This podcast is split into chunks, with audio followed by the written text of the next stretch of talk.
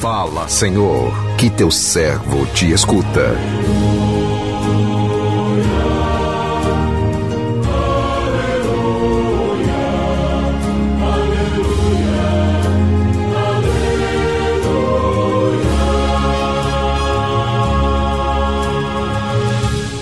O Senhor esteja convosco, Ele está no meio de nós. Proclamação do Evangelho de Jesus Cristo, segundo Mateus. Glória a vós, Senhor. Naquele tempo, disse Jesus aos seus discípulos: Felizes sois vós, porque vossos olhos veem, vossos ouvidos ouvem. Em verdade vos digo, muitos profetas e justos desejaram ver o que vedes e não viram, desejaram ouvir o que ouvis e não ouviram. Palavra da salvação, glória a vós, Senhor.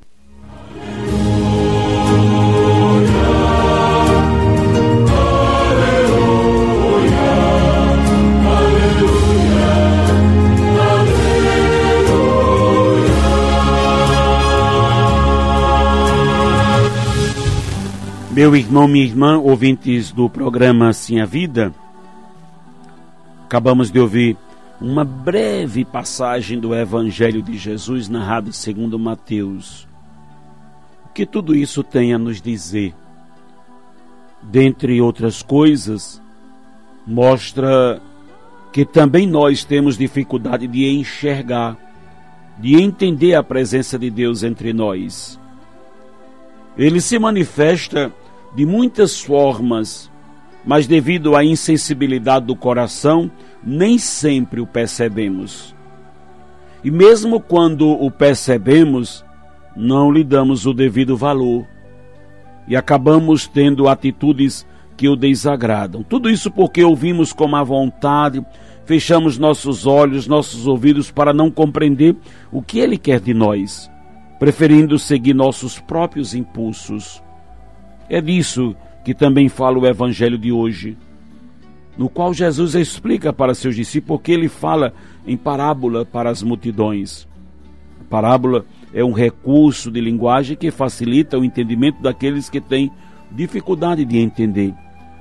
Os discípulos de Jesus não precisavam ver e ouvir as coisas por parábolas, porque a eles foi dado o conhecimento dos mistérios do reino dos céus mas ao povo, à multidão que tinha sido dado esse, não tinha sido dado esse entendimento.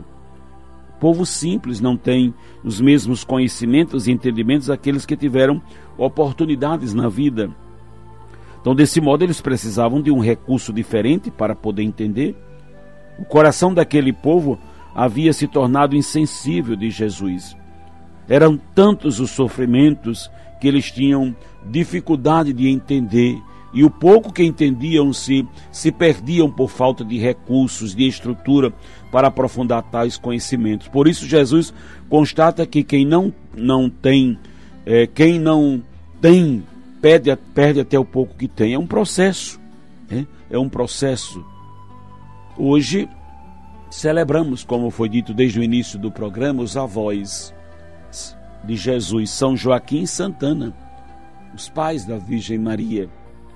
E é dessa raiz santa que vem nosso Senhor e Salvador Jesus Cristo. Quando olhamos para os nossos avós, olhamos para a nossa própria história, porque a nossa história não começa com o dia em que fomos concebidos, gerados, o dia em que viemos para este mundo. A nossa história começa com os nossos antepassados. A nossa, a nossa história começou lá atrás e o quanto é importante conhecermos a nossa história. Digo, insisto, repito: se você tem avô e avó, aproveite, saboreie, valorize, olhe para eles como um referencial de vida e digo mais: escute o máximo que você puder escutar. Conheça sua história Conheça de onde você veio. Conheça as lutas e labutas para que você chegasse a ser o que você é. porque começou lá com seus avós e bisavós e assim por diante.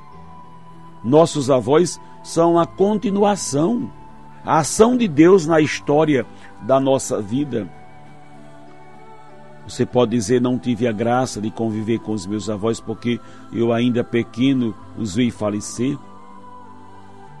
Na sociedade, meu irmão, minha irmã, em que estamos, se despreza o que é velho, como se fosse ultrapassado nossos avós nunca serão ultrapassados, nunca. Pelo contrário, nós é que precisamos alcançá-los na sabedoria, na virtude e na vivência que tiveram. Não só precisamos amá-los muito, cuidar deles com toda a intensidade do nosso coração, mas precisamos respeitá-los, reverenciá-los e cuidar com todo o amor do nosso coração. O mundo é mais belo porque temos os nossos avós. Por isso, hoje, voltemos nossa prece, nosso amor, nosso carinho, nossa ternura, porque Jesus teve os seus avós, Santana e São Joaquim. Os evangelhos não nos relatam se Jesus teve a graça de conviver com eles. Pode ser que sim, pode ser que não. Mas o mais importante é que Jesus os teve. Do mesmo modo, muitos de nós, como eu, né, que tive a graça de conviver com os meus avós, os conheci, né, convivi. Talvez você diga, eu não tive a graça, eu não conheci por memória da minha mãe, por isso até hoje tenho uma ligação de amor e ternura com eles no céu. Quando chegarmos lá, não podemos estranhar a nossa história, precisamos agora assumi-la para que estejamos plenamente curados, sejamos plenamente assumidos no que somos, conhecendo melhor a nossa história. Deus abençoe, Deus abençoe os nossos avós. Amém.